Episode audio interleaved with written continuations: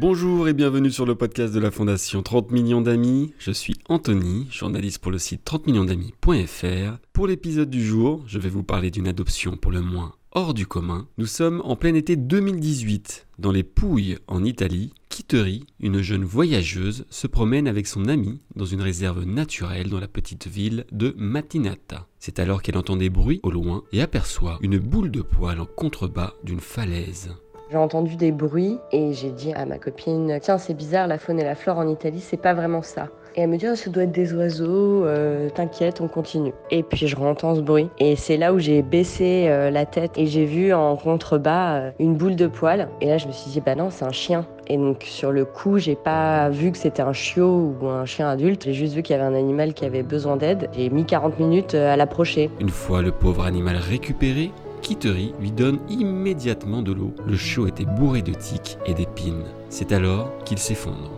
Les deux amis prennent la voiture et cherchent le vétérinaire le plus proche. Quand je lui donne de l'eau qui s'effondre, je me dis bah il est épuisé, puis il était dans un sale état. Et puis surtout j'avais réalisé que c'était un chiot, donc il était euh, très fragile et euh, il était euh, plante piquante de tiques, de puces. Et comme on était dans un endroit paumé, il a fallu faire une heure de route dans les montagnes pour trouver un vétérinaire. Une fois qu'il lui avait donné un cachet contre les parasites, il n'avait même pas enlevé les plantes piquantes. Et donc j'ai dû insister en lui disant bah là on peut pas le laisser comme ça. Et il a enfin dénier, euh, enlever euh, toutes les plantes piquantes qui devaient le faire souffrir. Et puis bah, j'ai fait une razzia, j'ai acheté un shampoing, des croquettes, euh, tout ça pour pouvoir un peu le, le remettre d'appoint, arriver à l'Airbnb où, où, on était. Le chiot est recueilli par une bénévole d'une association locale. Quand elle doit rentrer en France, Kittery sent que quelque chose cloche? Quand je rentre en France sans lui, c'était terrible. On a vraiment galéré euh, pour trouver des bénévoles, des gens sur place, parce qu'il n'y avait pas un refuge officiel, entre guillemets. Dans ce petit village de Matinata, il y avait juste quelques personnes bienveillantes qui s'occupent des chiens sauvages. Elles nous ont dit Ah, c'est vous les Françaises. Donc je pense que tout le monde savait qu'on avait un chiot à placer. Elles ont vu que je faisais que pleurer. J'ai refusé qu'elles le mettent dans un premier refuge parce qu'il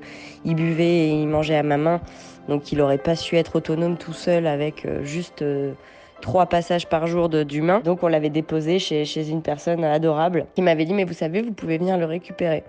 Et je lui avais dit bah non je vis dans un petit appart à Paris, euh, il sera pas heureux. Et pendant deux trois jours sur le retour et arrive en France où je, voilà hésité.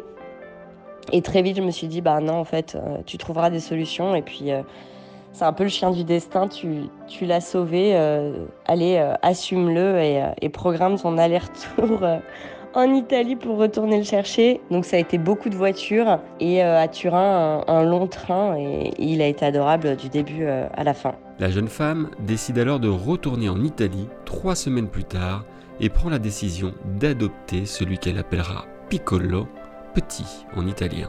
C'était ma responsabilité de l'avoir sauvé et je savais pas ce qu'il allait devenir en Italie. J'ai toujours euh, été folle des chiens depuis, depuis l'enfance et que ben, je trouverais des solutions et que c'était ma responsabilité et que j'assumais jusqu'au bout ce sauvetage. J'étais très heureuse de, de, le faire parce que j'avais perdu mon autre chien euh, il y a, je sais plus, 7, 7 ans avant ça et euh, ça me manquait euh, ça me manquait énormément et puis euh, je trouvais que la façon dont s'étaient fait les choses cette rencontre c'était une évidence là il, était sur ma route voilà on était on était fait pour pour vivre ensemble Quatre années plus tard, Kittery et Piccolo forment désormais une famille unie. Le chien, autrefois perché sur une falaise, vit désormais à Paris et est choyé tous les jours par sa maîtresse. Et quand elle n'est pas là, par une dog citeuse. Depuis euh, cette année, donc 4 ans de bataille, il n'a plus l'air lichiose et donc ça, ça a été euh, un soulagement énorme et euh, Piccolo va super bien, il est adorable,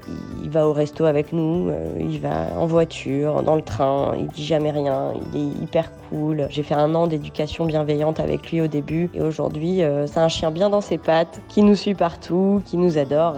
Galvanisé par son sauvetage, Kittery rêve aujourd'hui d'ouvrir un refuge. En attendant, elle soutient le travail de la fondation 30 millions d'amis en tant que donatrice. Quant à Piccolo, il a 4 ans et c'est un chien qui est définitivement bien dans ses pattes. De belles histoires comme celle de Kittery et Piccolo, vous pouvez en retrouver dans nos articles sur le site 30 millions d'amis.fr. Vous pouvez également suivre l'ensemble de l'actualité de la Fondation 30 millions d'amis sur nos réseaux sociaux Instagram, TikTok, Facebook, Twitter et YouTube. C'était Anthony, je vous souhaite à toutes et à tous une très belle journée.